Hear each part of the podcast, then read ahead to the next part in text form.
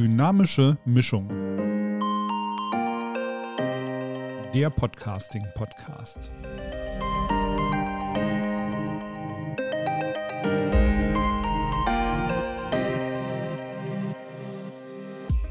Hallo und willkommen zu Dynamische Mischung, dem Podcast für alle, die in ihrem Unternehmen oder ihrer Institution einen Podcast etablieren oder weiterentwickeln wollen. In der letzten Folge haben wir über Schnittprogramme und die Soundoptimierung gesprochen. Heute beschäftigen wir uns damit, wie ihr Gäste aus der Ferne zuschalten könnt. Die größte Herausforderung ist, dass unsere Gäste oftmals technische Laien sind, was das Podcasten angeht. Deshalb sollte die Lösung, die wir anbieten, möglichst niedrigschwellig und auch leicht anwendbar sein. Ich habe hier mal vier Varianten für euch, mit denen ihr Gäste problemlos zuschalten könnt haltet bis zur Variante 4 durch, denn die bringt in der Praxis aus meiner Erfahrung die besten Ergebnisse. Variante 1. Die Aufnahme per Teams, Zoom oder Skype. Das ist gefühlt erstmal die naheliegendste Variante. Denn inzwischen gehören Videocalls ja zum beruflichen Alltag. Wir müssen uns dann nur noch überlegen, wie wir die Tonspur aus Teams auf unseren Rechner bekommen. Die einfachste Variante ist die, ein Tablet, auf dem Teams läuft, über USB-C an ein Podcast-Mischpult anzuschließen und auf diesen Weg die Tonspur von Teams abzugreifen. Wir machen das in der Praxis tatsächlich oft so, dass wir einen Teams-Video-Call initiieren, damit wir uns während des Podcasts auch sehen und nehmen den Ton dann automatisch mit auf. Die zweite Möglichkeit ist, den Teams-Call auf dem Rechner aufzuzeichnen und danach die Tonspur zu extrahieren. Wir nutzen Ton aus Videocalls allerdings nur als absolutes Notfall-Setup und das hat auch folgenden Grund.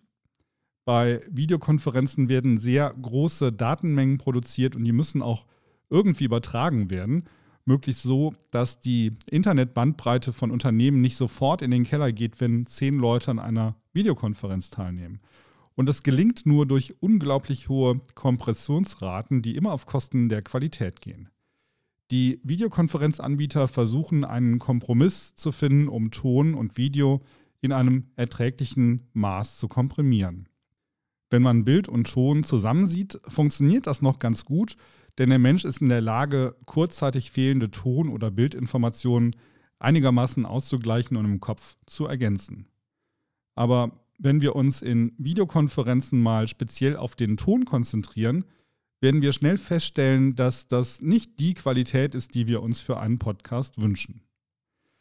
Videokonferenzen sind also eher geeignet, um sich beim Podcasten zu sehen und um eine Notspur aufzuzeichnen, nicht aber um den Ton für einen Podcast abzugreifen. Variante 2. Bei der zweiten Variante setzt ihr Softwarelösungen ein, die speziell für die Audioaufnahme entwickelt wurden. Im Prinzip sind diese Lösungen Teams, Skype und Zoom sehr ähnlich, aber sie haben einen anderen Fokus und setzen auf andere Komprimierungsmethoden oder erlauben sogar die unkomprimierte Aufzeichnung von Bild und Ton. Das sind Lösungen wie Iris, Squadcast, Riverside, Scenecaster, Soundtrap, Reaper oder Ultraschall Studio Link. Das Grundprinzip ist bei allen Anbietern ähnlich. Ihr erzeugt einen Einladungslink, den ihr an alle Teilnehmer verschickt. Die Podcast-Teilnehmer können dann über ihren Webbrowser an der Aufnahme teilnehmen. Dazu geben sie ihr Mikrofon und ihre Kamera frei.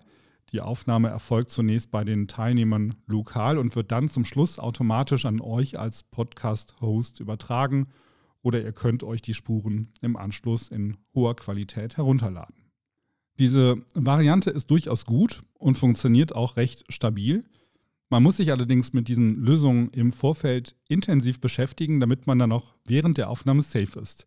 Der Nachteil dieser Lösung ist, sie kosten alle Geld. Und da müsst ihr durchaus auch zwischen 10 und 25 Euro pro Monat investieren. Das ist viel Geld und erzeugt natürlich auch eine gewisse Abhängigkeit. Und eine deutlich preiswerte Variante ist Variante 3, bei dem wir den externen Teilnehmern ein Hardware-Setup zur Verfügung stellen, mit dem sie an jedem Ort professionellen Ton aufnehmen können. Denn manchmal will man ja nicht nur externe Gäste, sondern auch Kolleginnen und Kollegen befähigen, von zu Hause vernünftigen Ton zu produzieren. Wir haben bei uns im Verlag ein Studio To Go eingeführt. Das ist so eine große IKEA-Transportbox und das darin enthaltene Setup besteht aus einem Zoom-Aufnahmegerät, einem Rode Procaster-Mikrofon mit einem Tischstativ und einem vernünftigen Kopfhörer zum Einpegeln und Kontrollhören. Das Ganze können die Kolleginnen und Kollegen entweder mit nach Hause nehmen oder im Büro aufnehmen. Da die Termine ja meist über Microsoft Teams stattfinden, trägt man während der Aufnahme einen In-Ear-Kopfhörer. Denn auf dem Zoom-Gerät soll ja nicht der Ton aller Teilnehmer, sondern nur die eigene Spur landen. Und diese Spur wird dann am Ende per WeTransfer an denjenigen verschickt, der für den Schnitt zuständig ist. Im Podcast hört man dann später tatsächlich nicht, dass die Aufnahme an einem anderen Ort aufgenommen wurde, weil die Tonqualität wirklich perfekt ist. Nun kann man ein Studio to go natürlich auch Gästen schicken, Manchmal ist nicht nur der Aufwand zu groß, sondern auch die Sorge, die Hardware zeitnah und wohlbehalten zurückzubekommen. Und in diesem Fall greifen wir zur Variante 4, der Aufzeichnung mit Hilfe der Hardware des Gastes. Ein Aufzeichnungsgerät, mit dem sich perfekt Ton aufzeichnen lässt, ist nämlich das Smartphone.